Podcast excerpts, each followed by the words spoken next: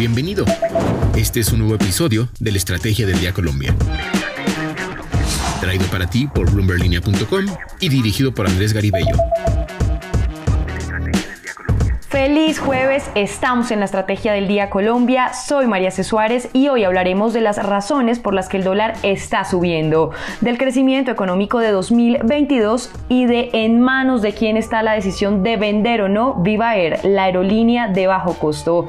Recuerden activar la campana para recibir las notificaciones de cada uno de nuestros episodios. Comenzamos. ¿De qué estamos hablando?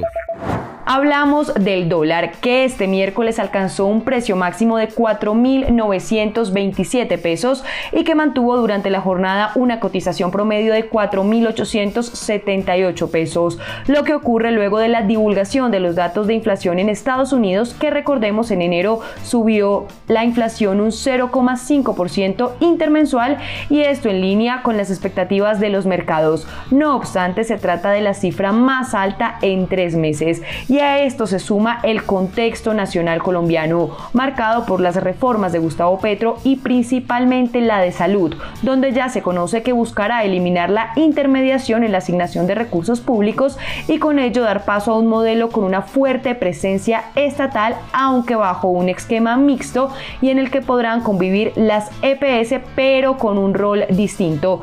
Esto además del anuncio del presidente de fijar las tarifas de los servicios públicos.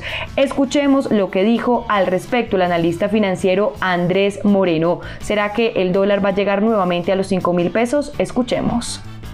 El dólar en Colombia hoy volvió a subir sobre 4.900 pesos después de haber estado hace pocos, otros pocos días a 4.500. Las razones son dos. Obviamente el entorno internacional ha puesto una tendencia de devaluación a las monedas porque todavía siguen los temas de inflación en Estados Unidos, en Europa, no está cediendo tan rápido y pueden seguir subiendo tasas de interés. Y por otro lado, la exageración de la subida también ha sido por incertidumbre política nacional, eh, la reforma pensional, la reforma a la salud, la reforma laboral y pues declaraciones del presidente en contravía a lo que buscan los países, que es crecimiento, inversión y estabilidad económica. Entonces nos toca con ambos sentidos eh, aguantar que el dólar suba y que cuando suba por temas internacionales suba más todavía por riesgo político nacional. Así las cosas, la tasa representativa del mercado con la que amanece hoy Colombia es de 4.878 pesos. Lo que debes saber.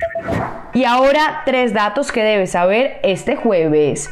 El primero, Tal como se esperaba, el 2022 fue un año dinámico para la economía colombiana. Según el Departamento Administrativo Nacional de Estadística, DANE, el Producto Interno Bruto de Colombia cerró 2022 en 7,5%. El gasto de los hogares fue clave para el crecimiento económico de Colombia de 2022. El gasto de consumo final, del que hacen parte el gasto de consumo de los hogares y del gobierno general, aportó 7,1 puntos básicos al PIB del año pasado y es que según la entidad estadística, el gasto de consumo de los hogares creció 9,5% en 2022. No obstante, este desempeño fue menor al reportado en 2021 cuando llegó a 14,5%. Los tres grandes renglones que más aportaron al crecimiento de la economía en todo el año pasado fueron comercio, transporte, alojamiento y servicios de comida, industrias manufactureras y actividades artísticas de entretenimiento y otras actividades de servicio. El segundo, la inflación en Colombia sigue siendo un tema que no da tregua. La más reciente encuesta de expectativas del Banco de la República indica que el mercado está esperando que termine 2023 alrededor del 9%. En la encuesta que practica mensualmente el Banco Central Colombiano participaron 37 analistas que en promedio esperan que la inflación sea del 8,90% en diciembre. La proyección aumentó 27 puntos básicos en comparación con la encuesta de enero, cuando el mercado estimaba que la inflación terminaría el año en 8,63%. Y el tercero, frente a la transición energética que busca el gobierno de Gustavo Petro, el Fondo Monetario Internacional se pronunció, abro comillas, un plan de transición energética y de diversificación de las exportaciones bien diseñado y ejecutado es vital para garantizar la sostenibilidad y la resiliencia a mediano plazo, aseguró Seida Honor, jefe de la misión en Colombia Para el Fondo Monetario Internacional. Asimismo, sostuvo que el objetivo de reducir la dependencia de Colombia del petróleo y del carbón es encomiable. Sin embargo, que una transición exitosa requeriría desarrollar un plan bien comunicado y gradual que equilibre las necesidades energéticas de la economía interna y su capacidad de generación de divisas en un contexto de transición hacia bajas emisiones de carbono de la economía global. El negocio de la semana. Y en el negocio de la semana nos hacemos la pregunta, ¿Viva Air cambiará de dueño?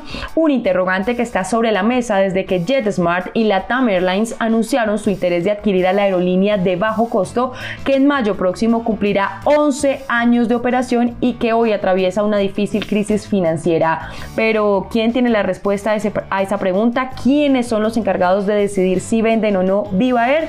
Esto teniendo en cuenta el rechazo que ha expresado Bianca frente a las propuestas de otras aerolíneas de adquirir a la low cost. Pues bien, en medio de ese panorama, Bloomberg Línea confirmó que la decisión de vender o no Viva Air Fast Colombia SAS está en manos de, por un lado, los accionistas mayoritarios de Avianca que también tienen los derechos económicos de Viva.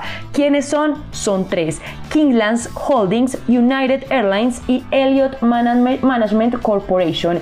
Y por el otro, Castle South titular de los derechos de voto de Viva, que es un tercero independiente que tiene los derechos políticos de esta aerolínea y que está encargado de su gestión y su administración. De hecho, este titular emitió recientemente un comunicado refiriéndose a la oferta de JetSmart, firma que el pasado 7 de febrero, recordemos, dio a conocer su intención de entablar negociaciones para adquirir el 100% de las acciones de Viva. Pues al respecto, Castle South manifestó que cualquier negociación con JetSmart o cualquier tercero tomaría un tiempo considerable sin que exista aún certeza de que se pueda acordar una transacción e incluso de poder acordarse, la misma estaría sujeta a un periodo de espera adicional para obtener las autorizaciones regulatorias aplicables. Para conocer más detalles de este asunto, visite ahora mismo bloomberlinia.com.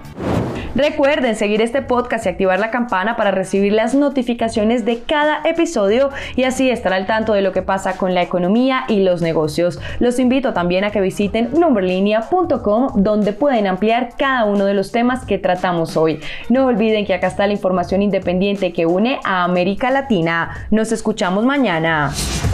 Esta fue la Estrategia del Día Colombia dirigido por Andrés Garibello, producido por Arturo Luna y Daniel Hernández. Que tengas buen día.